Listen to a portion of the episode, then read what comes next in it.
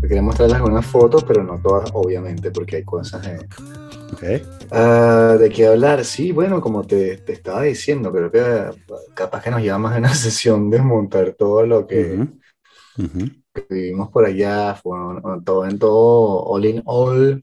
Ujú. Este, bueno, una de las experiencias más, más intensas y, y- y significativas que por lo menos yo haya vivido hasta ahora, incluyendo todas las que ya hemos comentado en este podcast. Y eh, si siguen el cuento hasta el final, se darán cuenta de, de una serie de, de- de cosas que sucedieron que fueron bastante interesantes desde el punto de vista como de sincronía esotérica, digamos. Ok. Pero bueno, este, para hacerles el cuento Qué te largo. cuento poco a poco, este, llegué a Cusco, sí, exacto. Ujú, Llegué a Cusco el eh, lunes eh, 19. ujú, Lo que están viendo es la foto de Cusco, justamente la catedral. Este, Cusco, por un lado, es una ciudad magnífica, me encantó, me parece tremenda destinación de vacaciones. Eh, no sabía que la ciudad está casi toda hecha con piedras que los españoles desmontaron de lo que Sacuahuama, que es una, una parte que está por allí donde están los incas, ¿no? El, el- el- el- el- el- Ok. el centro del, del imperio inca, y los tipos destruyeron todas las piedras porque pensaban que eran apócrifas y, este, Ujú, y este, eh, ritos paganos, y entonces las utilizaron para reconstruir la ciudad. Entonces toda la ciudad está llena de piedras inmensas megalíticas que han sido utilizadas para construirla. Eso por un lado, entonces ya de por sí, si van a, pueden, si pueden viajar a Cusco, échenle un ojo, vale muchísimo la pena. ujú. Por otro lado, me dio muchísima rabia de ira y celos pensando por qué los peruanos si tenían un vuelo directo desde París hasta Lima y que si yo quisiera ir a Venezuela era muchísimo más complicado. Mm. Entonces, por ese lado, este, todo bien interesante. Por supuesto, como, como entenderás, no sabíamos muy bien en qué nos estábamos metiendo ni con quién.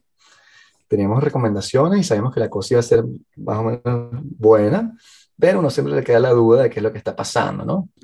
Y entonces Sí. llegamos, ¿Cuándo es el primer, sí. exacto, el primer contacto?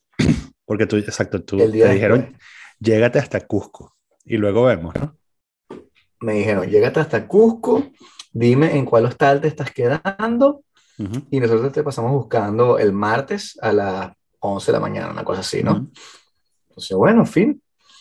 Entonces me encontré ya con, con el amigo mío que iba a venir y con una amiga de la universidad que estaba de pasada también, lo cual fue buenísimo. Hicimos una especie de reencuentrico, tomamos pisco sour, comimos Mm. ceviche, lo cual pronto no es una buena idea hacer antes de retiro de ayahuasca, pero bueno, Mm. a veces uno no escoge. Y entonces al Sí. día siguiente este, nos lanzamos para a, la- a las 11 de la mañana, nos mandan un taxi. Llega el taxi, entonces le decimos, ajá, entonces esto qué es? Dice, no, no, este, vénganse conmigo, yo les voy a llevar a donde es el, el retiro, pues porque no es en Cusco, Cusco es en Pisac. Y no es en Pisac, Pisac, es en el bosque de Pisac. Mm. O sea, bueno, ok, chévere. ¿Cuánto tiempo es? Bueno, como una hora manejando. Entonces nos montamos y vamos este, al aeropuerto donde recogemos a, a otra persona que también se viene con nosotros. Este, una foto de, de, de un, es un ceviche que me comí, jaja. Este, y entonces, esto es Pisac.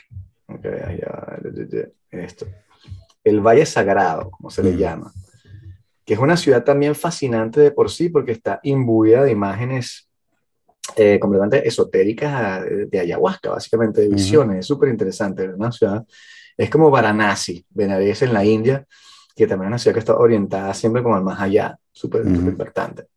Entonces, bueno, nos paramos ahí, tardamos como una hora en llegar de, de Cusco a Pisac. Y en, en el interín pasamos buscando a la otra persona que se iba a venir con nosotros, que era un inglés de Leicester. O sea, que escribe Leicester, pero se pronuncia Sí. Leicester por una razón que él tampoco me Ujú. supo explicar esta vez. Ujú. Entonces fuimos al aeropuerto, buscamos a este pana que venía directo desde Birmingham, se monta en el carro y manejamos una hora hasta el Valle Sagrado que ven allí en la foto allá abajo. Mm. Las fotos personales las va a pasar un pelo. Y llegamos acá, que es la casa donde vamos a estar quedando, este, de la señora Milagros, que ven allí. Una casa impresionante, súper bonita, grandota, espaciosa, como pueden ver. Tenés estos ventanales, los que nos están escuchando, tenés dos pisos, entonces arriba tiene una de Wow. uno, un techo muy alto con una, bueno, con un puente que atraviesa la casa, lo que es bastante raro. Todo hecho por ellos, muchas cosas, las mesas hechas a mano por las personas. Qué este, bella esa mesa. Súper interesante. Sí, esa mesa la hizo justamente el fundador del sitio. Joder. Que lamentablemente falleció hace un par de años. sí. Pegando tres pedazos de madera, hecho, o sea, increíble. Tiene una chimenea, tiene unos sofás, bueno, la pasamos buenísimo. Este, Atrás está el jardín, que también es espectacular, que es este. Entonces, bueno, yo dije, oh, chévere, podemos pasar el día aquí en el jardín, este, haciendo yoga, meditando, con full, lo que uno quiera, y en la noche vemos qué es lo que hay, ¿no? Entonces la señora nos explicó eso también. Bueno, tenemos un programa que vamos a tratar de respetar, todo muy organizado. Esta era nuestra habitación, ¿eh? tenemos unas camitas finas, y este es el programa. Entonces, como puedes ver, aquí es el martes, que llegamos, entonces tenemos un almuerzo ligero, vegetariano, a las 5 pm, una especie de, de, opening, de apertura. Después a las 6 pm, unas instrucciones para la ceremonia y a las 7 de ese mismo día tienes la primera ceremonia de ayahuasca. Mm. Eso fue el martes que llegamos. El miércoles tienes el desayuno, luego un almuerzo, luego un sauna que íbamos a hacer y una cena. El jueves tenemos el desayuno y almuerzo, trabajo de respiración, con una especialista que hacía, este, bueno, trabajo de respiración tipo reversing. Y a las 7 tenemos la segunda ceremonia de ayahuasca. Entonces, como verán, es un día sí, un día no, un día sí, un día no. Eh, el viernes teníamos este. Una, una pregunta: estos son, estos son bloques de dos horas, es decir, que por ejemplo, entre el trabajo de respiración y la ceremonia de ayahuasca tienes, un, tienes cuatro horas ahí para RR. Sí. sí, sí, sí, tienes, tienes tiempo ahí que quemar, o sea, y todo muy, mm. muy ligero, ¿no? Tampoco es así al pie de la letra, pero se respetaba más o menos, se trataba de respetar. Entonces el viernes teníamos este, un trekking, o sea, un paseo por, el, por una montaña, este, una integración que hicimos varias y una cena. La integración después les explico de qué va. El sábado tenemos entonces la, el desayuno, almuerzo, otra vez trabajo de respiración y la tercera ceremonia de ayahuasca que este, terminamos tarde, terminamos como a la una de la mañana y a las 8 de la mañana al día siguiente tenemos que hacer la ceremonia del cambo, que es el, sapo cambo. También les explicaré. Después como desayuno, íbamos a ir a la, ciudad de Pisac, este, almuerzo en la ciudad, íbamos a ir a un concierto, una gente que iba a tocar y una, cena. Y el lunes terminábamos con, a las 7 de la mañana, en ayunas, una, la ceremonia de San Pedro, que dura este, 12 horas. Oh. Entonces a las 7 de la PM tenemos la, la noche, ¿no? Este, en ayunas. Y luego, bueno, desayuno, hacemos un cierre y check out, ¿no? No sé todo muy bien, como pueden ver, lo que tienen que retener, un día sí, un día no, tienes la ceremonia de ayahuasca, al día siguiente tienes la integración. Ceremonia de ayahuasca, integración, ceremonia de ayahuasca, integración, y después tienes el cambo y el San Pedro. Entonces, chévere, muy este, con mucha expectativa, sobre todo para, para el primer día. Pero claro, este, yo venía con este, unas pretensiones, si estamos tocando guitarra también todo el tiempo. Ajá, entonces, este, antes de, hacer la ceremonia, lo que hicimos fue que nos reunimos para hacer una especie de apertura, siguiendo un rito muy particular, prendimos velas, cosas así bastante esotéricas, este, pedimos permiso a las diferentes deidades, qué sé yo, y sacábamos una tarjeta. Cada quien sacaba una tarjeta de una, de una pila, una especie de tarot que no es tarot, y yo saqué esta tarjeta que pueden ver ahí, que dice ceremonia y dice invocación, y tiene una persona como con, una, con el, chakra del cráneo abierto aquí, con una luz blanca que le cae en la cabeza, y mm. una serpiente y una serie de cosas este, bastante simbólicas, ¿no? Y yo dije, ah, ok, ¿qué me estarán diciendo? Porque yo no vine aquí a invocar a nadie, y no quiero invocar a nadie, ¿qué será que sí. es lo que me están contando? Entonces, este, me chequeé con las fotos para una cosa aquí, porque capaz que, ok, aquí. Este es el templo, ¿cómo se le llama? Entonces es un sitio circular con un techo de madera, también lo hicieron ellos todo a mano, ¿ves? Con el techo así. Y entonces eso de las 7, después de hacer la, primera apertura, este, tratar de, sentar las intenciones de lo que querías lograr. También compartías cosas, que si yo quiero, o una palabra, que si yo. Y entonces después nos, conocimos aquí a las 7. Entonces, claro, yo estaba, dentro de todo, mi interés era más que todo llegar a mi amigo. Y yo estaba ahí, yo ya había hecho ayahuasca, y decía, bueno, pero ok, siempre es bueno, qué sé yo, re-up ahí, ¿por qué no? Pero uh Vidi Vinci, ¿no? Y este fue este, mi craso error, obviamente. Porque este, las ceremonias de ayahuasca son muy diferentes entre ellas, como todo el mundo te podrá decir, pero también son diferentes entre la forma de hacer la práctica de cada grupo. Entonces, cuando empezamos la ceremonia, esta gente dice, bueno, sí, vamos a hacer la ceremonia y tal, tomamos la ayahuasca y luego este, apagamos las luces. Y yo, sí, bueno, todo el mundo apaga las luces como, como hacíamos antes y dejamos una velita, ¿no? Deja una velita para que pueda, este, también la gente pueda tocar música y moverse un poco, ¿no? Entonces resulta que cuando dijeron apagar las luces, era apagar las luces y las apagaron por completo. Y quedé en la oscuridad más total y perfecta que pueda haber en el medio de una selva en Perú, en una choza sin calefacción, básicamente, que me estaba congelando y tenía una pila de mantas encima. Y ellos este, tienen razón en el sentido después, después desmontamos la cosa y de verdad que de esa manera eh, te forza a entrar en la experiencia. No tienes ningún lado para dónde correr. no puedes hacer nada sin estar ahí, exactamente. Estás obligado a afrontar las cosas que te va a mostrar la ayahuasca, ¿no? Y yo estaba ahí un poco escéptico porque decía, bueno, o sea, no sé, no sé muy bien qué, ¿sabes? Vamos a ver qué sucede y tal, bueno, siempre es divertido. Y entonces, eh, como a los 20 minutos, y, o sea, apagaron la vela y nos quedamos en silencio total y absoluto durante como 20 minutos, media hora. Y después empezaron a tocar la música.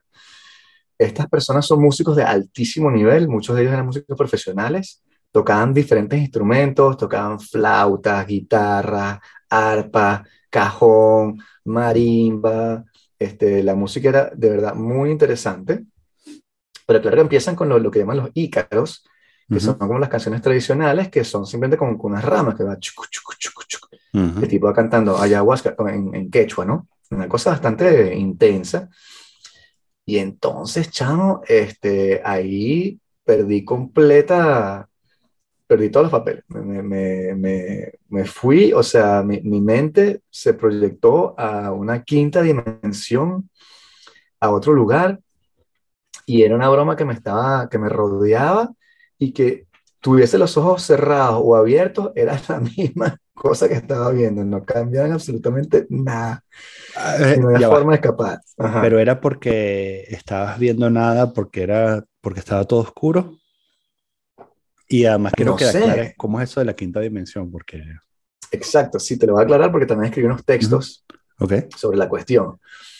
Pero era como que la, la, imagen que tenía en la cabeza cuando cerraba los ojos o las abría era exactamente la misma, al punto de que llegué a no saber si tenía los ojos cerrados o abiertos. o cerrados, claro. Y esta quinta dimensión era una especie de dodecaedro, es decir, una forma hexagonal, cuando haces una, un rombo con un hexágono, es decir, seis lados. Y entonces dentro de cada, yo estaba como dentro de ese rombo y había, dentro del dodecaedro, y había una presencia que estaba allí. Y yo no sabía qué era, y entonces me empecé a friquear, y entonces este, dentro del dodecaedro había más eh, hexágonos que se iban también, eh, que tenían símbolos, y se iban como proyectando también, y había cosas, y no sé lo que estaba pasando. Mm. Y entonces de pronto empecé a como avanzar, a ser proyectado por el dodecaedro, y a empezar a girar también y empezó, el sitio empezó a girar en todos los sentidos, sin, sin rumbo, y empecé a perder noción de dónde coño estaba. No sabía, en un punto pensé que me iba a caer y me tuve que recordar que estaba sentado y que no me podía caer. Mm. Y luego tuve la impresión de que estaba sentado. Yo, yo, sé que mi cuerpo estaba allí, pero no sabía muy bien dónde estaba.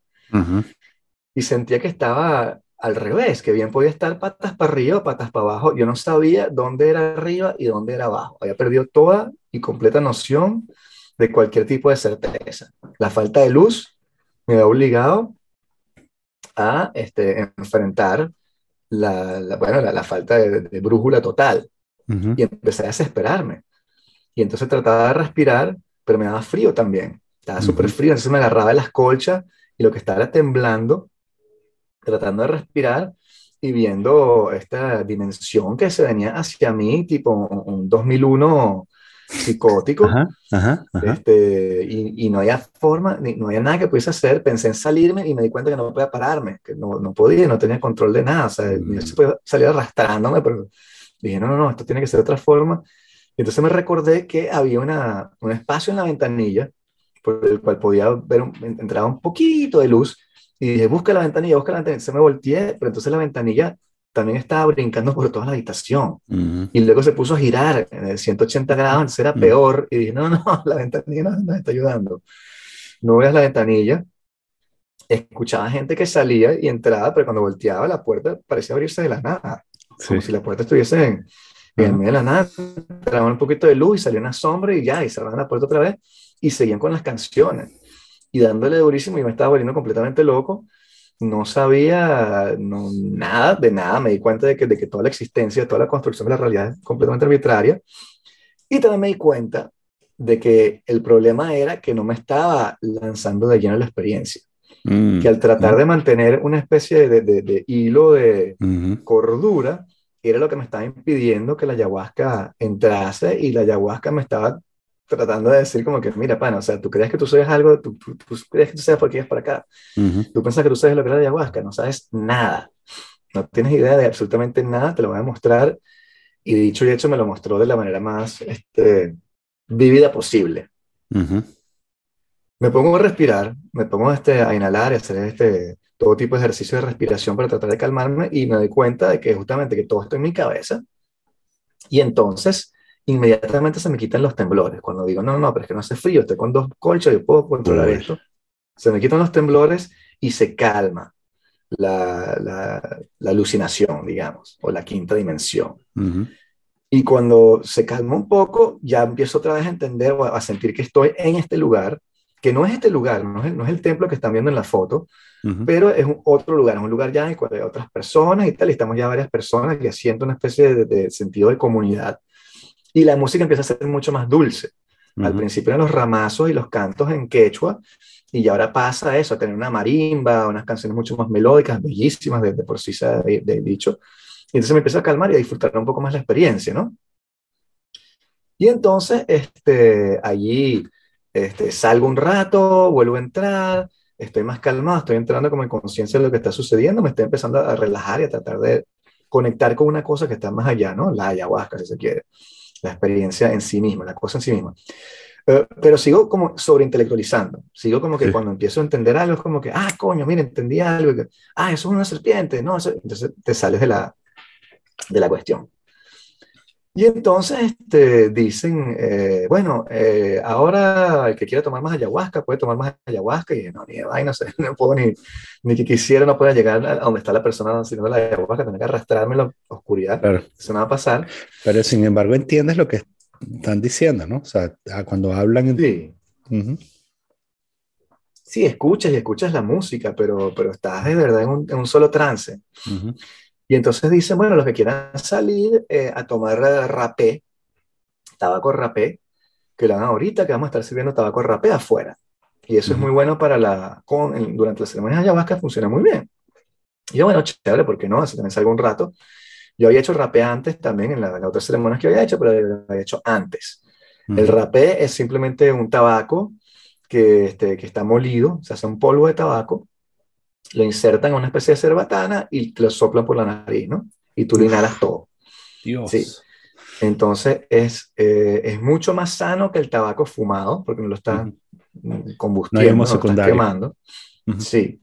Y el tabaco es más fino, tiene algunas propiedades que dicen que son buenas también para el organismo y qué sé yo. Y es bueno, sí, ¿por qué no? Así también hago otra cosa, salgo de este infierno en el que estoy ahorita, que ya se ha calmado. Salgo y entonces estoy con uno de los chamanes que me dice, bueno, sí, vamos a hacer el rapé, nos ponemos afuera en un montículo y tal. Y el tipo me dice, ¿te trajiste tu, tu todo? Y yo, sí, sí, pero yo no, yo, no vomito. Y dice, no, no, trajiste tu todo. Y le digo, ah, bueno, ok, pero está ahí abajo, lo dejé a unos metros. No, pero tráelo porque eso uno nunca sabe, ¿no?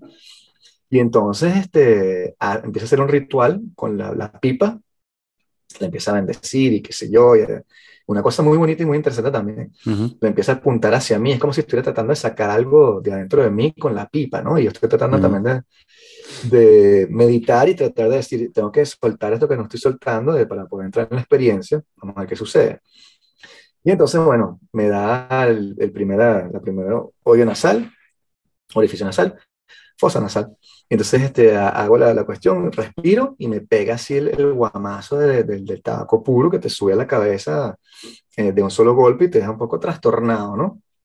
Y esto así, eh, con un papelito, ¿no? No en la nariz.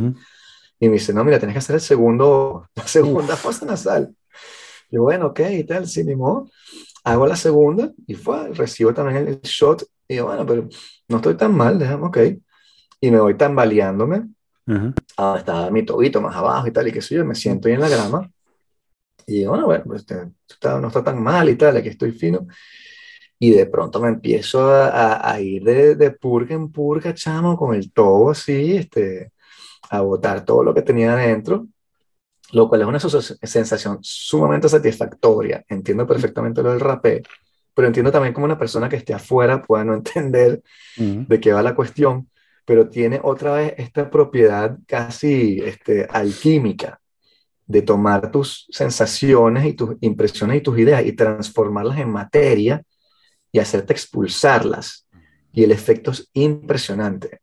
Una vez que haces el rapé, o sea, yo me estaba focalizando en lo que yo quería votar, mis fobias, mis miedos, mis dudas, por ejemplo. Uh -huh. Y al expulsarlas, se me quitaron. Uh -huh. Y las ideas que tenía en la cabeza ya aparecían. Y entonces me sentí fenomenal. Uh -huh. Luego salió el amigo mío, que también hizo rapé, y entonces este, pero le pegó más fuerte. Que a mí estuvo un rato, ¿verdad?, dando horcajadas por todo el jardín.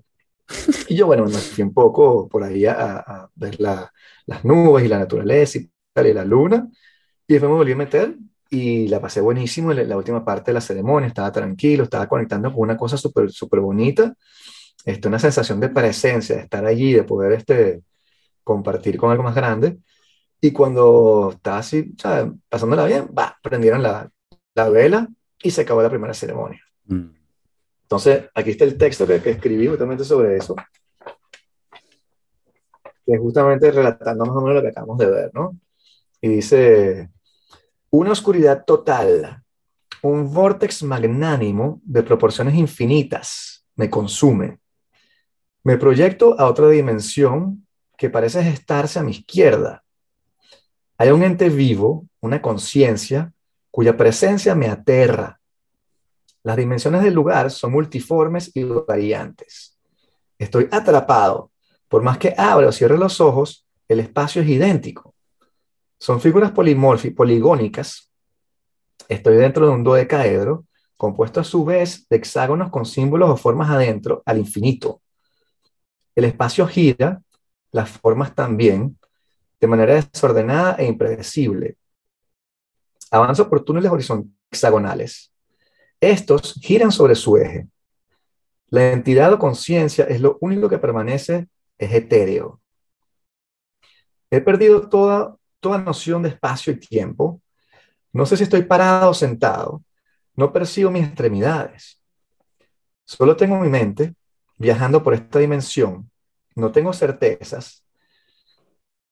Lugar del que agarrarme, estoy bordeando la locura. He girado tanto y en tantas direcciones que ya no sé qué es arriba y qué es abajo. Sé que estoy sentado de piernas cruzadas, pero siento que estoy flotando cabeza abajo o de lado. Tengo taquicardia y escalofríos. No puedo concentrarme para meditar. Solo estoy seguro de mi respiración. Desesperado busco la pequeña ventanilla a mi derecha por donde entra el reflejo de la luna. La ventana salta, cambia de lugar, Luego empieza a girar frenéticamente, empeorando todo. No sé cuánto tiempo ha pasado en el terror de esta galaxia interdimensional. Finalmente, entiendo que la absolución está en la entrega. Sigo creyendo que yo existo, aferrado a la idea de mi ego, pero mis átomos son solo materia, este cuerpo no soy yo. Tengo que dejar entrar a la madre de ayahuasca. Toda resistencia es fútil. Calmo mi respiración. Acepto como la realidad es una ilusión. Los escalofríos desaparecen, el espacio se estabiliza. Aún no estoy de vuelta en el templo, pero la música empieza a arrullarme y mostrarme el camino. Entonces, eso fue el primer día. ¿Tú crees que has estado sugestionado por la tarjeta esa? por la carta. No creo, incluso con la carta estuve, yo, cuando estaba en ese, en ese terror, porque fue bastante terrorífico, y traté de invocar, sea, dije, tengo que invocar a alguien que me saque de aquí, eso es lo que está diciendo la tarjeta. Y no funcionó, nadie, no apareció mm. nadie. Nadie no, apareció, por la presencia, ¿no? Sí. Sí, pero era una presencia no humana, no corpórea, es una cosa muy extraña, ¿verdad? Una especie de conciencia negruzca que aparece allí, mm. que lo vives también sí, sí, con los hongos alucinógenos, bueno, también me ha pasado. Tienes esa impresión de estar frente a un ente y consciente que te quiere, que entiende algo de ti que tú no entiendes. Ok. Entonces, bueno, ese fue el primer día.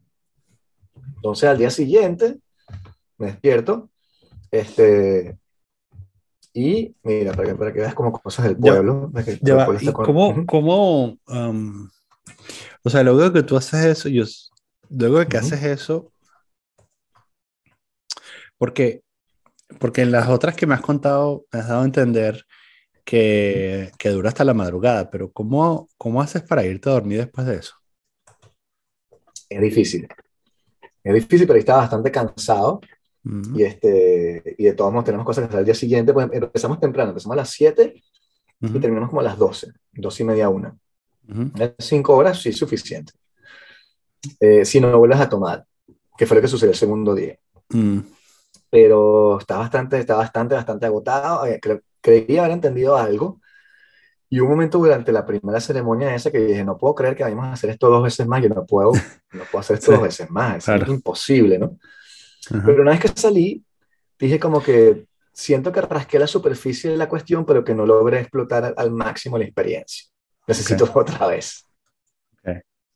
Em, ¿Cuál es la diferencia entre eso y, y una borrachera? Yo he tenido borracheras similares, por supuesto, sin, sin, no, no tan gráficas, o sea que no, no, pero, pero sí que en los que, en oh, que muchísimo más intenso. En las que no puedo, no puedo enfocarme en algo porque no, ¿sabes? Porque, porque todo gira, ¿no? O cambia la forma, el sentido como gira, ¿no? ¿Cuál es la diferencia entre eso? Sí, la diferencia fundamental, lo estuve también este, intercambiando con el amigo mío, es que la mente la tienes completamente limpia y, clara, pero tu cuerpo no sigue. Este, es decir, tú, tú puedes reflexionar sobre todo tipo de cosas y tú sabes que tienes que agarrar la puerta o poner un pie delante del otro, pero no tienes que tener mucho cuidado de lo que estás haciendo porque tu cuerpo no te, no te funciona de esa manera. Entonces tienes la mente, el espíritu vivo, pero estás de verdad proyectado a esta dimensión que está girando, pues, y, ahí es muy diferente la borrachera que tiene ese, ese aspecto como de 2D también.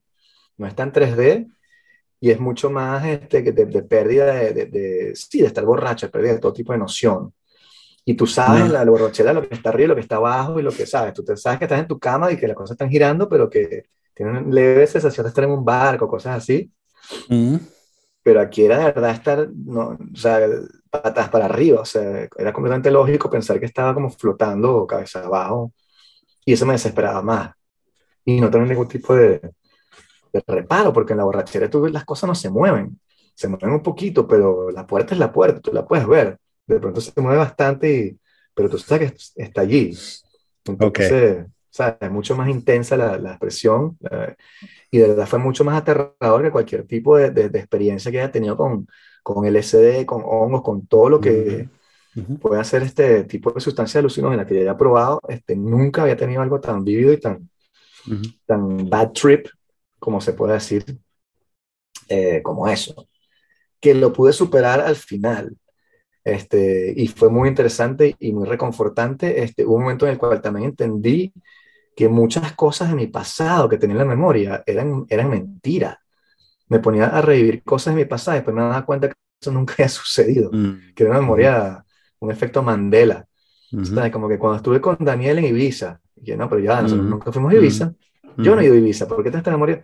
Entonces, claro, la, la, fue muy liberador también entender esa construcción arbitraria que tienes tú de la forma en la que montas la realidad en base a nada.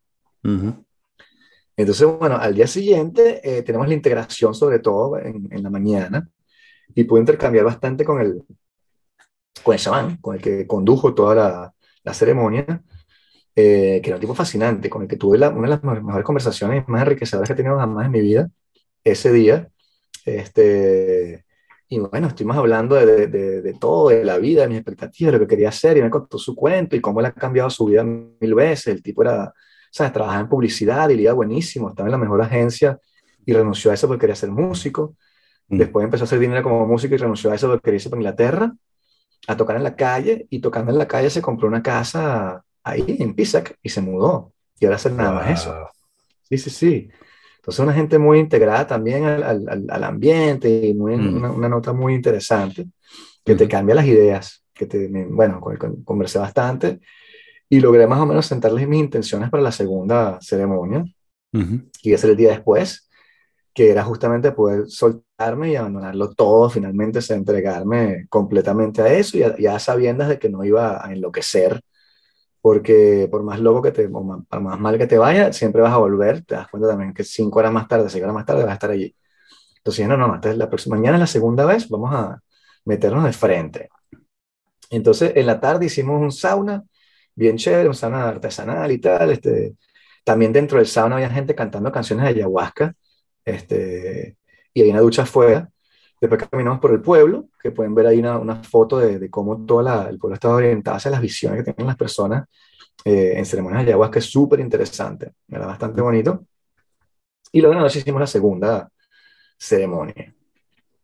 Y entonces en la segunda ceremonia, yo dije, bueno, este, eh, eso, tengo que soltarme por completo, tengo que dejar que la ayahuasca me consuma, llegar hasta el fondo de esto para entender qué es lo que es y tengo que terminar de diluir y destruir esa barrera del ego, del creer que yo sé quién soy o que soy alguien. Eso hay que romperlo completamente. Entonces, este día el chamán llegó y dijo, este, bueno, no se preocupen que esta ayahuasca la hice yo en mi casa, estuve toda la noche cocinando esta broma y la hice fortísima. Entonces yo, coño, bueno, gracias, pero no sé si, ¿sabes? Un poquito de miedo me da también, ¿no? Pero ya está como más acostumbrado.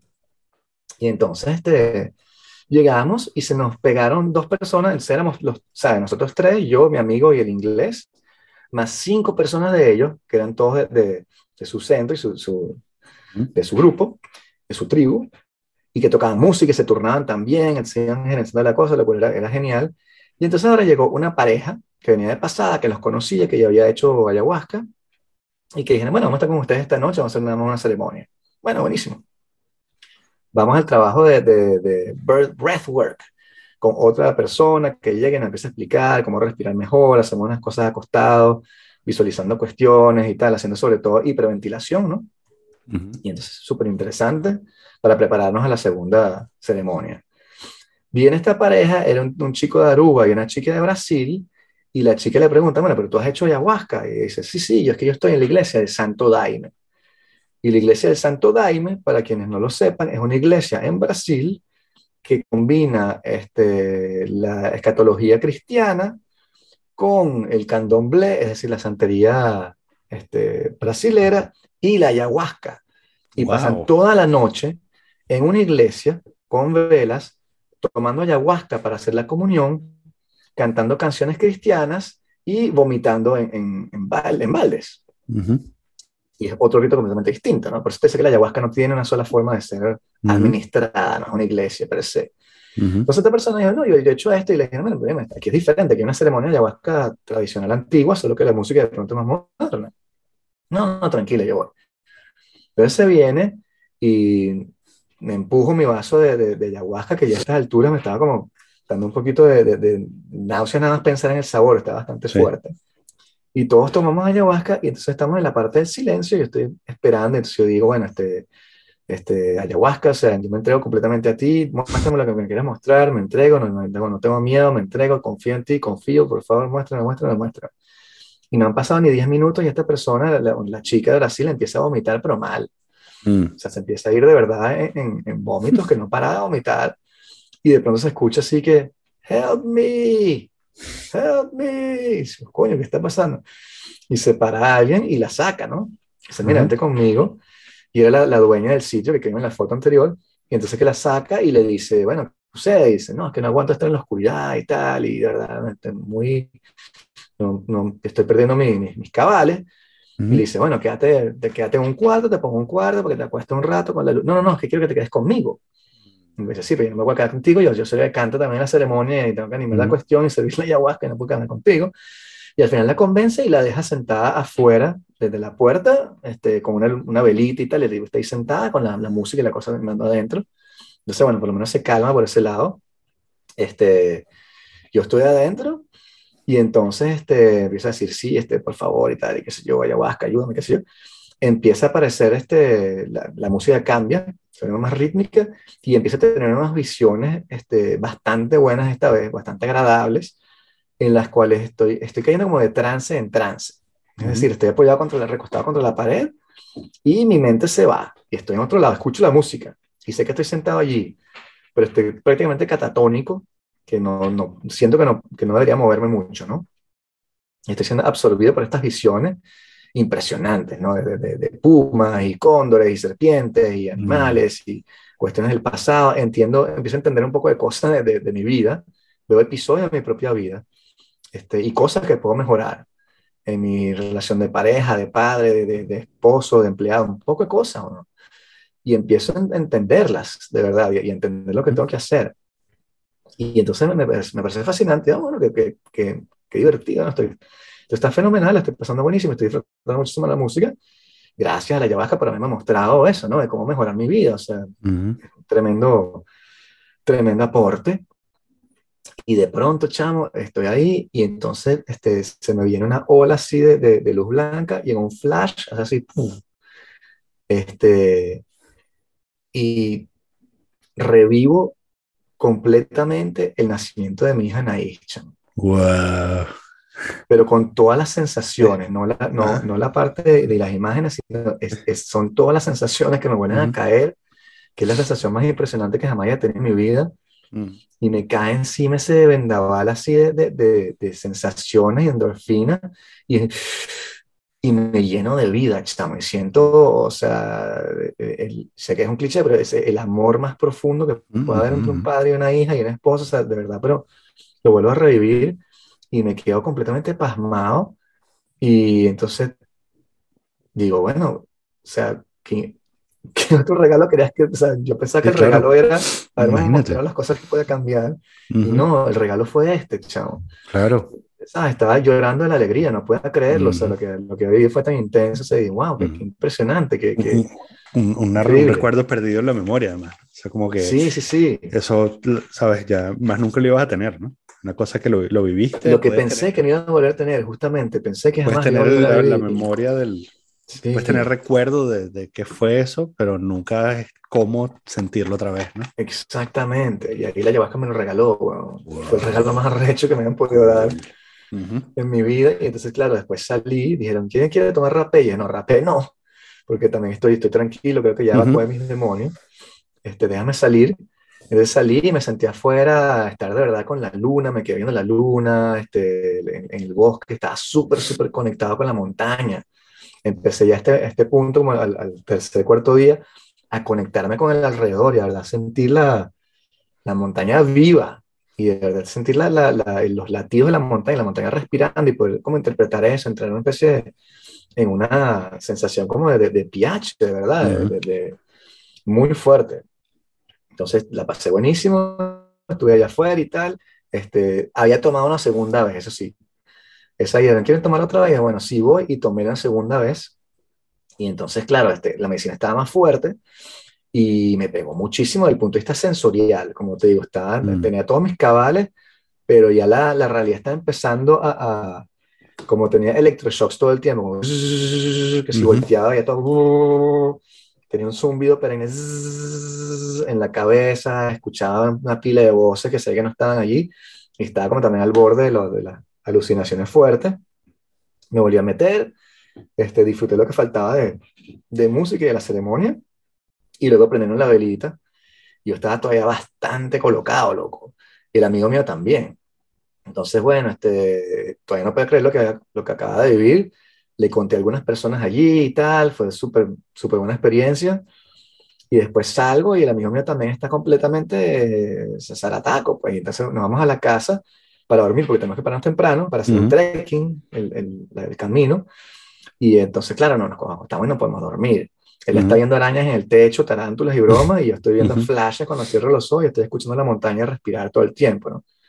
Pero bueno, de alguna forma este, logramos conciliar el sueño un poquito y al día siguiente nos paramos y vamos de trekking, comemos el desayuno y tal, y nos vamos de trekking para una montaña que estaba por ahí buscando, buscando una cueva. Está, sí, son estas, como estas fotos por aquí.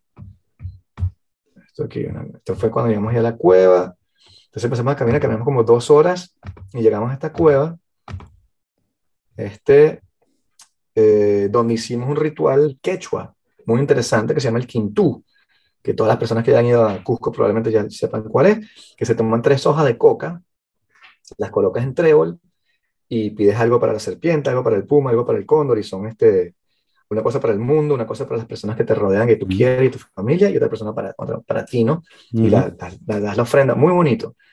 Y estuvimos allí sentados en la calma más poderosa, el silencio total, con eh, una de las personas que nos, con el pana, el pana que nos hacía el, rapé, sentados allí haciendo esta ceremonia súper bonito, loco, súper tranquilo, o sea, completamente conectados con la naturaleza y viendo mm. todo y viviendo en otro espacio, si se quiere.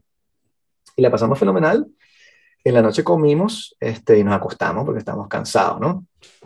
Entonces al día siguiente venía la, la última ceremonia y yo estaba ya, este, ah, bueno, no, tengo que leer el texto de la segunda. Estamos, claro. Sí. sí. Este dice, ayahuasca, ayahuasquita, chacrunita, déjate querer. Perdido en los intersticios de mi mente, estoy resuelto a entregarme por completo a la medicina. No hay nada que proteger en lo poco que sé de la realidad, de mí de la vida y la existencia. Todo es una ilusión. Agradezco a la ayahuasca el haberme traído aquí, a este centro de sabiduría ancestral, a la cuna de los quechuas. Le pido a la ayahuasca que me enseñe lo que me quiera mostrar, que estoy agradecido y dispuesto al abandono total. Muéstrame, transpórtame, estoy preparado. Esta medicina es más fuerte. Caigo recostado en la pared en la oscuridad absoluta aunque ahora estoy confiado, sin miedo. No sé si tengo los ojos abiertos o cerrados, me transporto en una serie de trances. Veo dimensiones geométricas grises y oscuras y repaso episodios de mi vida. La ayahuasca me enseña lo, arbitrario de mis recuerdos. Muchos son completamente falsos. Sigo los consejos del de el, el, el, el chamán, y me enfoco en el presente, con el que había hablado el día anterior. Pero mi, mi mente tiende a analizar y crear conceptos, cual me saca de la experiencia. Vuelvo a mi respiración. Escucho los ícaros y dejo de pensar. Sigo llamando a la ayahuasca. De repente, en la oscuridad de mi trance, visión, aparece ella. Es una serpiente de colores fluorescentes que se acerca nadando, flotando. Trae consigo una serie de imágenes vívidas de una belleza sublime. Entiendo que el pasado no existe, que no puede reducirse a mis recuerdos o palabras y que el futuro es incierto. Vivo el presente, pero mi yo o ego sigue interfiriendo esporádicamente para romper el flujo con mi alrededor. Necesito romper esa barrera, solo hay una opción. Me pongo de pie en la oscuridad y arrastro mis pies, caminando despacio, siguiendo mi instinto. Me detengo y me aclaro la garganta. Aparece una linterna Estoy parado exactamente frente a Milagros, la persona que da la, ayahuasca. Me siento y pido otra dosis.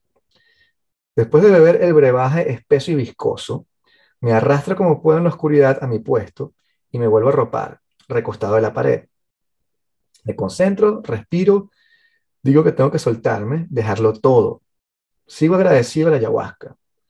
A mi cuerpo le sienta bien la medicina, pero mi mente está completamente fuera de control. Todo vibra a mi alrededor como si hubiese choques eléctricos permanentes. Mejor cerrar los ojos y dejarse caer en trance, meditando, dejando de pensar. De pronto, de manera inesperada, recibo el regalo más increíble que jamás pudiese esperar. Aparece una ola que viene hacia mí y cuando estalla, veo el nacimiento de mi hija, el momento más feliz de mi vida.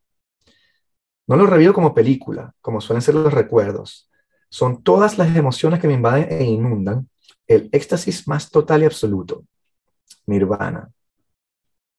La ayahuasca me recompensó mi esfuerzo y siempre le estaré agradecido. Lloro de felicidad, río y me regocijo en la sensación de pureza y amor que me ha invadido. Un rato después, salgo a estar con la luna en el jardín. Me siento en la grama, veo la montaña a lo lejos. Una comprensión profunda de la naturaleza me llena. Hay algo muy sublime aquí. Comulgo con los árboles. Entiendo que soy parte de todo, que hay un flujo perenne de vida del cual soy parte, que a veces mi ego, mi yo, obstruye este flujo y me hace daño. Ahora sé lo que tengo que hacer, como me dice el chamán. Transubstanciación. Y fue lo que estuvimos hablando. Sí. Sí. Ok.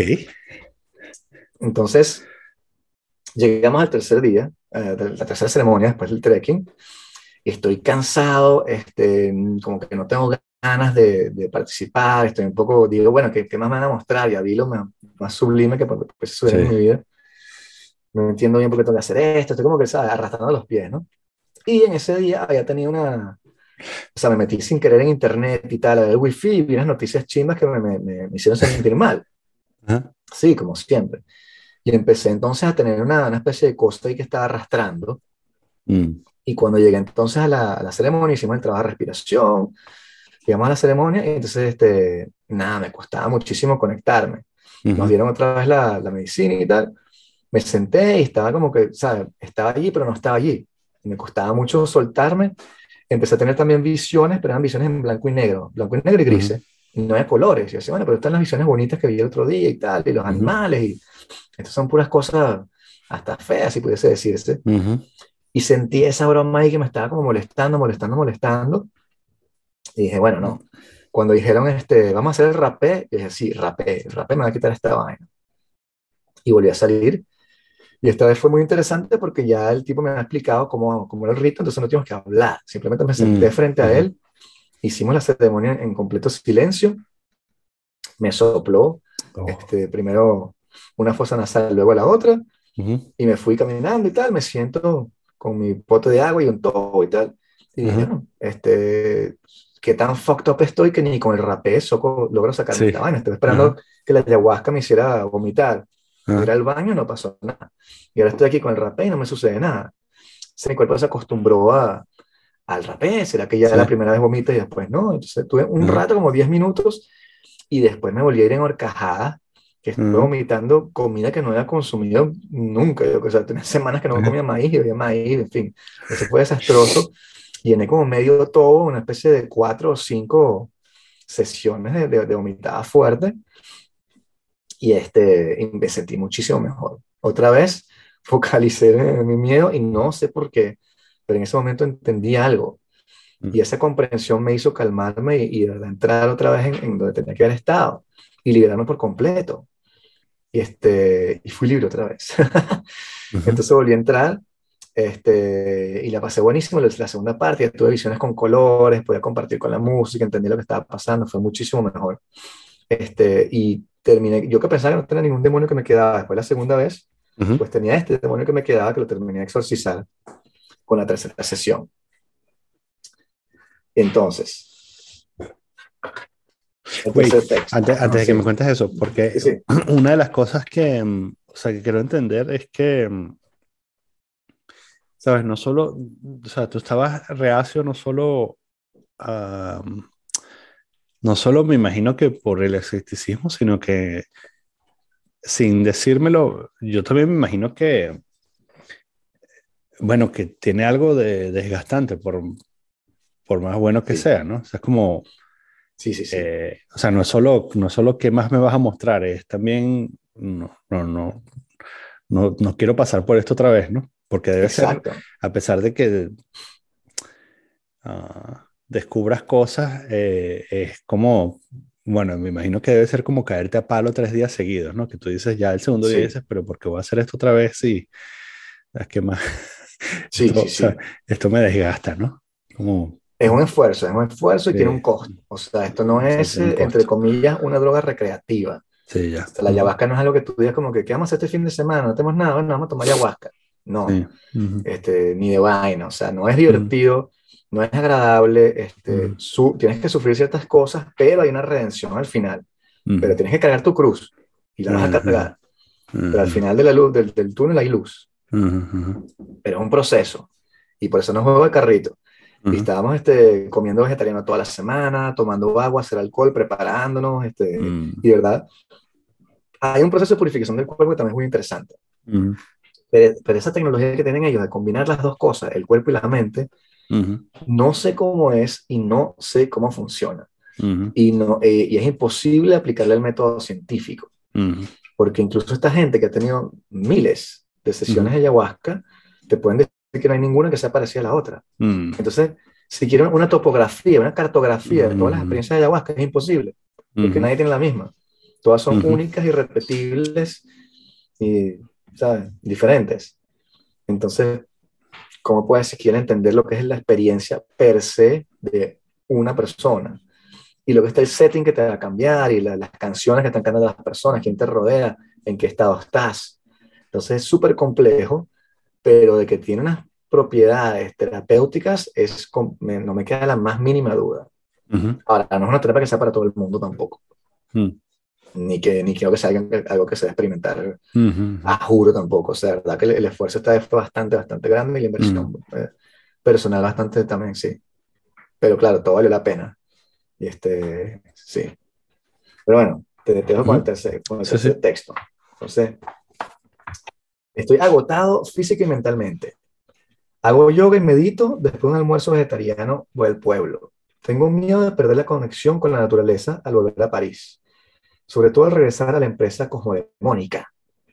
En la tarde hacemos trabajo de respiración y empiezo a ver aflorar el demonio de la soledad y la culpa que marcará el día de hoy. Duermo bastante en la tarde, previendo el trabajo que se viene esta noche. Cuando Milagros nos llama para la ceremonia, estoy un poco asqueado pensando en el sabor de la ayahuasca. La verdad es que cometí el error de hacer una llamada telefónica en la tarde y esta me hizo sentir mal. La duda se ha vuelto a poder de mí. ¿Qué estoy haciendo? ¿De verdad puedo cambiar? En esta ceremonia nos acompaña Katana, Katara, la hija de 10 años de Milagros. Es muy bello escucharla cantar con su madre en la oscuridad. Esta cultura ancestral es incomprensible para los occidentales, cínicos y racionales. Este, a mí me cuesta entrar en la medicina, Sigo absorto en mis preocupaciones e inseguridades. Tengo pocas visiones y son grises o negras sin colores. Escucho la música y evalúo ciertas cosas de mi vida, dispuesto a cambiar. No logro purgar el malestar, así que cuando ofrecen rapé decido participar y salgo a la noche oscura. Espero mi turno cubierto en una manta, temblando de frío. El chamán me invita a sentarme y hacemos el ritual en silencio. Cuando bajo del montículo, me siento en la grama y pienso en mi problema. Pasan 5 o 10 minutos y me pregunto si me habría acostumbrado al rapé porque no siento nada. ¿Qué tan mal estoy que ni siquiera puedo purgar? ¿Qué clase de animal enfermo soy? De repente me invade como un tsunami y me voy de bruces en vómitos y arcajadas. No he comido nada desde las 2 pm. ¿De dónde viene todo esto que, que llena mi todo? Me enfoco en mis dudas y los expulso, las expulso. Vomito una, dos, tres veces. No sé si cuatro. Caigo agotado en la grama mojada, ahora con el espíritu ligero y el cuerpo vacío. No sabría decir cómo funciona la medicina, pero ahora estoy curado. Las ideas han desaparecido y cuando pienso en ellas, no tienen fuerza sobre mí. Mm. Hago notas mentales sobre los cambios que debo hacer y vuelvo a la ceremonia. Ahora estoy relajado y tranquilo y las visiones vuelven a tener colores. Veo la tríada quechua, sobre todo el jaguar, y disfruto la música. He elaborado un plan y solo debo ejecutarlo. Mm, cool. Voilà. Entonces, para sí, porque también respetar un poco el tiempo que nos hemos este, dedicado. Al día siguiente nos parábamos a las 8 de la mañana, tenemos que estar ahí para hacer el ritual del cambo, del sapo cambo. Pero Ok, entonces el, el ritual del sapo. Probablemente hayan escuchado hablar del sapo en diferentes marcos. Existen dos tipos de sapo. Está el ah. sapo cambo y este sapo bufo. Los dos sapos vienen, provienen de Brasil, de la zona amazónica, y los dos emiten un veneno que tienes que extraer y que tienes que ingerir de diferentes maneras para este, hacer el ritual. El sapo cambo, que fue el que hice yo, no tiene nada de DMT.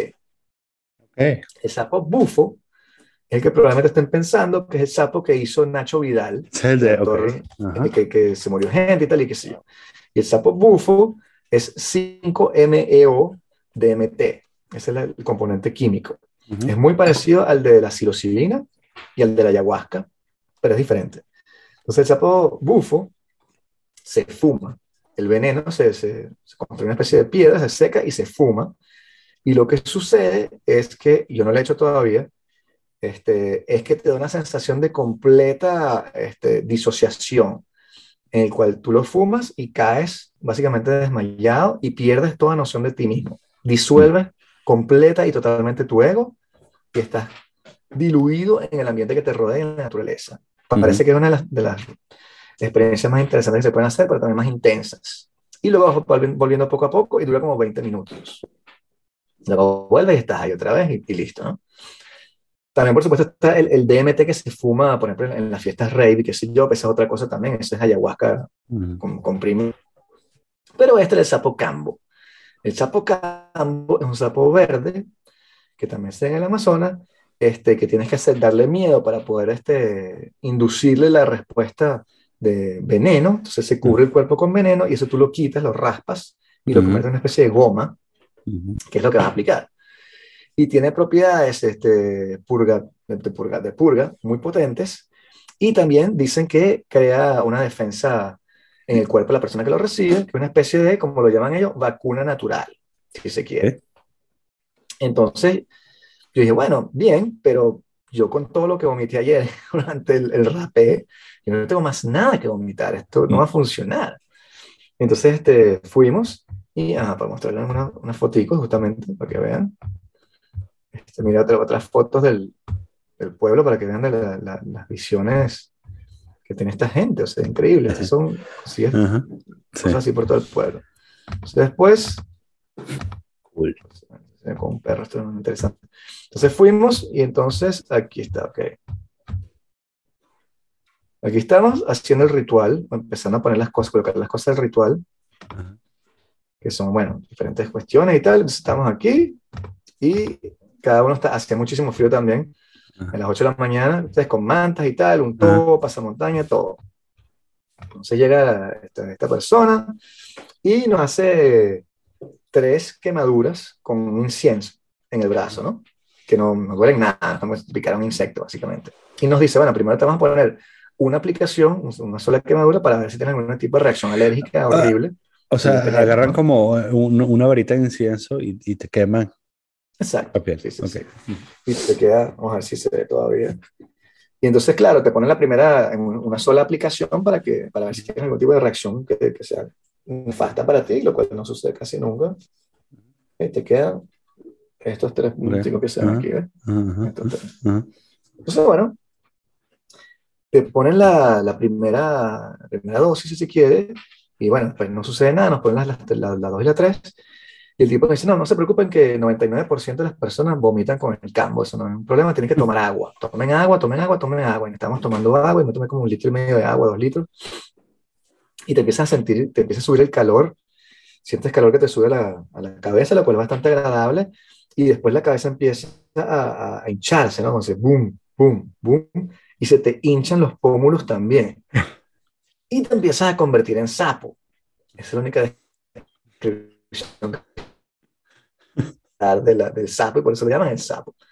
Tus pómulos se hinchan, tu cabeza empieza a, moverse de cierta manera y te empieza a dar este, náuseas. Pues. Y entonces los las dos otras personas empiezan a, a, vomitar como si no hubiese mañana. Y están ahí, y estoy tratando de vomitar y no vomito, loco. No puedo vomitar. Y entonces, ¿sabes? Hago así, toso y lo que toso, escupo, pero no, no, no viene nada. Lo que tengo ganas de ir al baño porque me tomé un litro y medio de agua. Y entonces estoy ahí y el tipo me dice, bueno, ¿quieres que te, que te ponga un rapé, pues, para que te termine? Y yo, sí, sí, sí, ponme un rapé. Y el tipo viene, ¡fu! Me sopla el rapé en, los dos, este, en las dos fosas nasales. Y así, eh, y no vomito, chamo. Ah. No vomité nada. Entonces el tipo me dice, bueno, no te preocupes, no. a veces pasa eso, pero tú dijiste que el 99% de las personas vomitaban. Entonces, entonces, bueno, mi experiencia con el cambo fue bastante, bueno, no sé, extraña porque no vomité. Okay. Entonces después salimos de allí. No, no, no, pero, pero, pero, pero ¿qué, ¿qué, sientes? O sea, que... ¿Qué, qué Sientes un calor por dentro. No, no es nada, no es psicoactivo. No es nada psicoactivo. No tiene ningún tipo de efecto psicoactivo. Ves exactamente lo que tienes alrededor. Solamente te sientes como, tienes esa sensación de sapismo, entre que se te hincha la cara y que te, te empieza a, pulsar la cabeza. Okay. Tienes una impresión de, de sapo, pero okay. Okay. sí, simplemente para, para limpiar el cuerpo y tal, y crear una especie de, de, inmunidad. Y, okay. Él decía, por ejemplo, la persona que nos lo puso, que él se le quitó la, la alergia a, lo, a, los peanuts, a los maní. Que se le quitó con el cambo. Por eso es que él cree en esa vaina, por eso que la pone. Mm. Este, bueno, fue una experiencia, a mí no me, no me dio nada, no, no sé si, si la volvería a hacer. Este, y bueno, salimos allí, comimos también, este, después descansamos un poco y, este, y fuimos al pueblo. Y al día siguiente íbamos a hacer la última ceremonia, que era la de este, Huachuma, el San Pedro. Entonces nos dijeron, tienen que estar a las 7 de la mañana, cada más A las 7 de la mañana nos vemos aquí, porque la Huachuma dura 12 horas. Entonces, este, vamos a tratar de aprovechar el día eh, y hacerlo de manera interesante. Y fuimos a un lago. Entonces, lo que también es muy interesante de estas personas es que ellos tratan de entender la forma de conciencia que tiene la planta para luego imitarla. Es decir, la ayahuasca es una liana que se da en la oscuridad, básicamente, bajo la sombra de los árboles, entonces la tomas de noche. Y una liana que conecta las plantas, entonces se, lleva muy bien con cualquier planta que quieras combinarla. La guachuma o el San Pedro es un cactus que se da bajo mucho sol, en zonas desérticas. Entonces quieres tomarla de día. Y dicen que la guachuma es, este, es masculino. Dicen que el ayahuasca es femenino, que es una madre que te arrulla y te lleva y te ah, muestra cosas, y a veces también te da tu paliza. Y la guachuma es masculina. Entonces te dan como mucho más, te dan ganas de caminar y de hacer cosas y de, explorar, ¿no? es mucho mejor hacerla al exterior. Y entonces fuimos a este lugar que era completamente soñado. Aquí, a este lago, y decidimos subir hasta aquí un lago, arriba. Un, lago así en las montañas, ¿no? Un lago que está a 4.000 metros de mm. altura. En las como, es como de estos, eh, para los que no solo nos estamos yendo, es como uno de estas, estos lagos de deshielo que se forman en, en, las altas montañas que no están alimentadas por un río, sino que es como el depósito del deshielo de, de las montañas. Sí. Entonces decidimos subir hasta la cima, lo que yo pensé que era un chiste cuando empezaba, porque puedes ver la escala aquí de, las personas. Sí. Y aquí la, cima. Sí, no, Pero entonces, claro, empezamos, sí, empezamos simplemente haciendo el, la ceremonia, que bueno, aquí estamos nosotros, vamos a hacer esto. Aquí está nuestro, nuestro guía, que era un tipo muy, adorable, muy, muy chévere, que estaba preparando las cosas y entonces este, la guachuma se, se, cocina durante unas horas y te queda también un brebaje espeso. No es desagradable, que cortas con agua. Entonces nos tomamos unos vasos de, de, San Pedro y él nos dice, mira, este, si quieren tomamos, tomarnos otro vaso así de una vez, porque si nos tomamos después, vamos a hacer todo el viaje completo ahorita, pero ya estamos demasiado colocados más tarde, ¿no? Sí, nos tomamos como vaso y medio de guachuma. Y esto que ves aquí también son hojas de coca, que tenemos también porque estábamos en completas ayunas eh, tomando guachuma y tenemos que subir hasta allá arriba. Entonces empezamos la caminata y tal, este, y nos empieza a pegar tomaron, el efecto. Tomaron, tomaron la cosa y empezaron la caminata. Sí, más o menos, sí, sí, cuando pudimos. Ah, por cierto, el componente activo entonces de la, de la guachuma es la mescalina. Okay. Es igual que el peyote. que tomaba los Huxley, ¿sabes? Este, Jim Morrison, todo eso. Sí, sí. Entonces tienes como, como diferentes componentes, tienes este, la, el DMT, que va a estar en la ayahuasca, este, y el peyote, la mescalina, que va a estar en esto, ¿no? El LSD, por ejemplo, es otro componente aparte, son tres cosas muy distintas. Porque la ayahuasca, como ya hemos dicho, es una mezcla de, de, la, la, viña con la liana, con una, una planta que te va a inhibir los inhibidores de DMT que tienes en el estómago. naturalmente. Por eso que tienes que, decir, oralmente el DMT se desactiva. Hay muchísimas plantas que tienen DMT en la naturaleza, pero te las comes y no te pasa nada, las enzimas te las desactivan. Entonces empezamos a subir, ta, ta, ta, entonces claro, más, más fotos, eh, pasando. Empezamos, claro, la, la, reacción, o sea, la, impresión que te da es de una, una plenitud total, este, de, de, conexión completa con lo que está alrededor tuyo, la montaña, o sea, es muy interesante la, la experiencia de la guachuma. Vamos caminando lento también porque sabemos que estamos un poco tocados, pero bueno, poco a poco, subiendo, subiendo, empezamos a subir, este, hacemos una, un palo como por aquí, un poquito más arriba, y empezamos a hacer, hacemos otro rito este, con este pana, le damos gracias a, la montaña por ayudarnos, empezamos a pensar en ciertas cosas, estamos hablando de todo, muy, muy interesante todo, masticando coca, y seguimos subiéndolo. Y se ve aquí 4.243 metros. Y eso estaba a esa altura, todavía faltaba. Y escasea el oxígeno, porque es bastante alto. Pero bueno, seguimos poco a poco, subiendo, subiendo, subiendo. Este, también nos llamamos a instrumentos, estamos también este, tocando flautica en la montaña. Genial, no hay nadie, no hay nadie, hay nada más unas lamas y unos centros campesinos, pero aparte de eso no hay absolutamente nadie.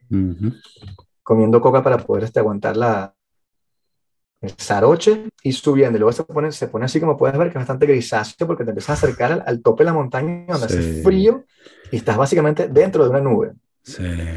Era este pedacito aquí arriba que queremos uh -huh. este toldito. Entonces seguimos subiendo, subiendo, subiendo todo el tiempo. Y a todas estas estás, eh, o sea, como eh, contento, ¿no? O sea, como tú dices, ¿no? Una sí. sensación de plenitud. Pero, pero, pero, es como euforia o... No, no, no una euforia así como tipo perico, qué sé yo, una cosa de verdad de, de, lleno, de, de, y también de poder abrirte y hablar con este pana, ¿sabes? Compartir cosas sobre tu vida y tal, y qué sé yo, y diferentes cuestiones, ¿no?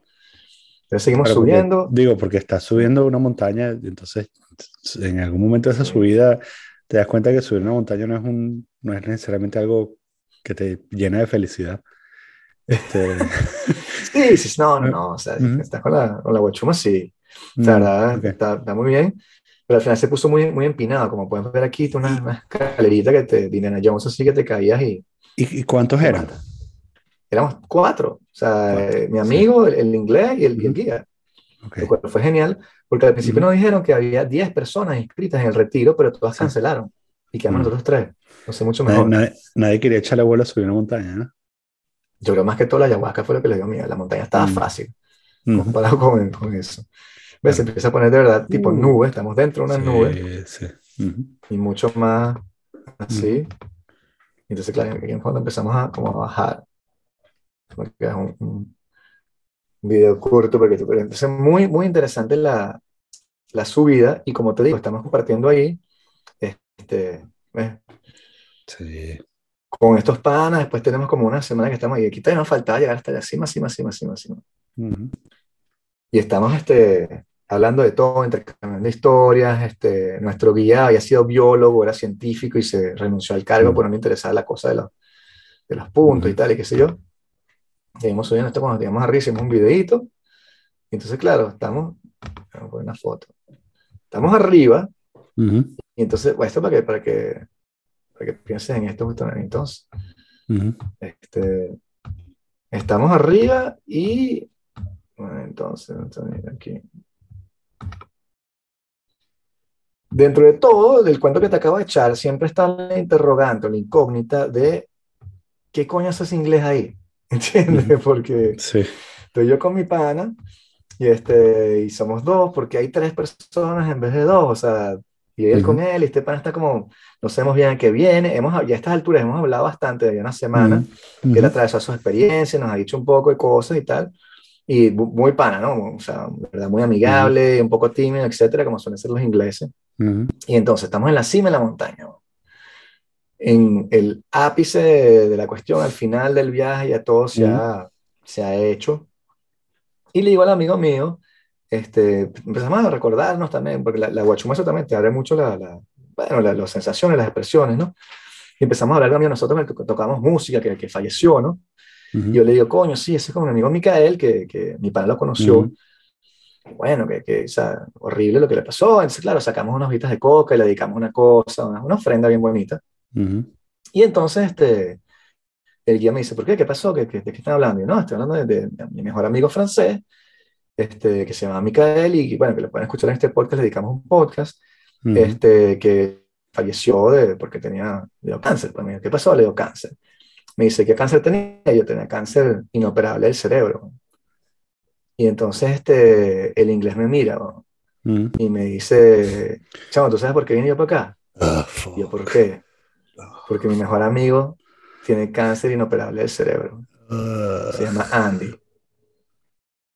Y marico, estuvimos conectados, claro, no tienes idea, en la mm. cima de la montaña, con la mm. medicina guachuma por dentro, seis horas subiendo esa vaina, y me entero que el pana está exactamente donde estaba yo hace unos años.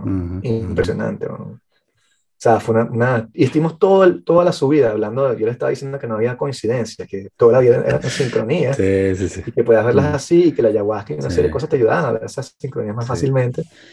Chamo, y viene no sucede eso. Wow. ¿Eh? Y entonces, bueno, para terminar el cuento, al final, este, también estuvimos hablando, bueno, de mil cosas. Tienes seis horas para subir una montaña para hablar, ¿no? Entonces le estaba diciendo que yo quisiera reencarnar en un águila, que siempre el águila es como mi, mi animal, qué sé yo. O sea, estaba pensando en cosas que piensa uno cuando estás en, en Mezcalina, en, el, tope de una montaña. Y al día siguiente hacemos el cierre y volvemos a agarrar este, tarjetica. Sale, por supuesto, el águila. y dice comunión. Mm. y estar en comunión con el águila. Sí, sí, sí. Entonces yo les digo, qué increíble que, que, que no solo compartir la, o sea, la, el, el, bond ese que establecí con este pan inglés, que ahora uno de mis mejores amigos, obviamente, este, sino que yo también tengo, yo solamente tengo un tatuaje, y el tatuaje que tengo es de un águila. Y había el águila ayer y sale el águila aquí. Cool. Sí. Entonces, este fue un viaje este, súper profundo, súper interesante, aprendí una pila de cosas que obviamente no las puedo compartir, no las quiero compartir. Eh, y fue una de las experiencias más intensas e, increíbles que he hecho en mi vida, francamente. Después, bueno, te voy a mostrar fotos de, Cusco, después están las ruinas y todas las otras cosas que hicimos. Están, también interesantes, pero bueno, otro nivel, ¿no? Este, estas son, por ejemplo, las piedras que te decía, que fueron, este, mira, son inmensas esas, de, toneladas y toneladas cada piedra, no saben cómo las pusieron ahí, no saben cómo las ensamblaron, y eso es 20%, porque las otras las tiraron por un despeñadero y con ello construyeron la, la, ciudad de Cusco. sí. Y después, bueno, me regresé y el resto, ¿no? Pero bueno, ese fue el, ese fue el viaje, loco, para que tú veas. Ok. Em, yo creo que lo que podemos hacer es que dejamos esto de aquí y después hacemos otra sesión de, de, desgrabar. Seguro, seguro. Y si la gente quiere hacer preguntas y tal, este... De, de integración, como dice. Sí, sí, sí, totalmente. Sí, Lo que sí este te puedo decir, o sea, solo para terminar, es que sí, he, o sea, he entendido muchas cosas, loco, y he estado tratando de aplicarlas y de verdad me ha funcionado hasta ahora. Entonces, este, ¿sabes? De, no sé, estoy, estoy, sintonizando con otras cosas muy interesantes, con, con la gente alrededor y dándome cuenta también de mí mismo, de, ciertas cosas que digo y ciertas cosas que tú, entonces, este, está bien interesante el proceso, entre comillas. Llegaste a trabajar el día siguiente, ¿no? Bueno, trabajé aquí, trabajé desde casa y lo que hice fue ver los emails, tuve una llamada, este, fui a trabajar hoy. Hoy tuve que ir, pero bueno, estaban ahí, no, hice un retiro de meditación y tal, y bueno, sea, le dije nada más a, las dos o tres personas del trabajo que, que me entiendan, pero uno estaba de vacaciones, entonces no le eché el cuento. Le dije, no, no, espera que llegue la otra persona. Y lo demás, como que, no, fui para Cusco, y fuiste a Machu Picchu. No. Ah. otra cosa así. ¿Para qué? The Machu Picchu in my mind. sí. Chamo, qué bolas esto, weón. Sí. Eh, ok. Eh, bueno, podemos hacer un experimento. Si alguien está viendo esto, eh, envíen sus preguntas. Seguro. Eh, porque ahora, es claro, lo que pasa es que, exacto, no, no, quiero entrar en la segunda hora. Este, y lo que quiero es que hagamos el, el este, el, encuadre, el encuadre de todo esto en la vida moderna. Sí. Esa, es, mi pregunta. Sí, si me das este más tiempo, estoy leyendo a Terence McKenna y estoy leyendo a Alan Watts y un poco de gente. Este, Y estaba leyendo libros místicos de, de, gnosticismo cuando fui para allá, al Kibalión, que también te lo puedo integrar en ciertas cosas que, que, me parecen interesantes. Porque está eso, ¿no? Está la parte personal, de cómo te fue a ti, está la parte etnográfica de, cómo es la ceremonia, pero también están las consideraciones que se pueden hacer sobre, este, sobre lo que está pasando, sobre las utilidades y, una serie de cosas más. Pero muy interesante. Y piensen, los que nos están escuchando también piensen que el DMT lo tenemos todos por dentro, en la glándula pineal. Es, una, es un entiógeno natural. Entonces, este, súper interesante saber que tenemos esa capacidad dentro y que lo, lo secretamos nosotros.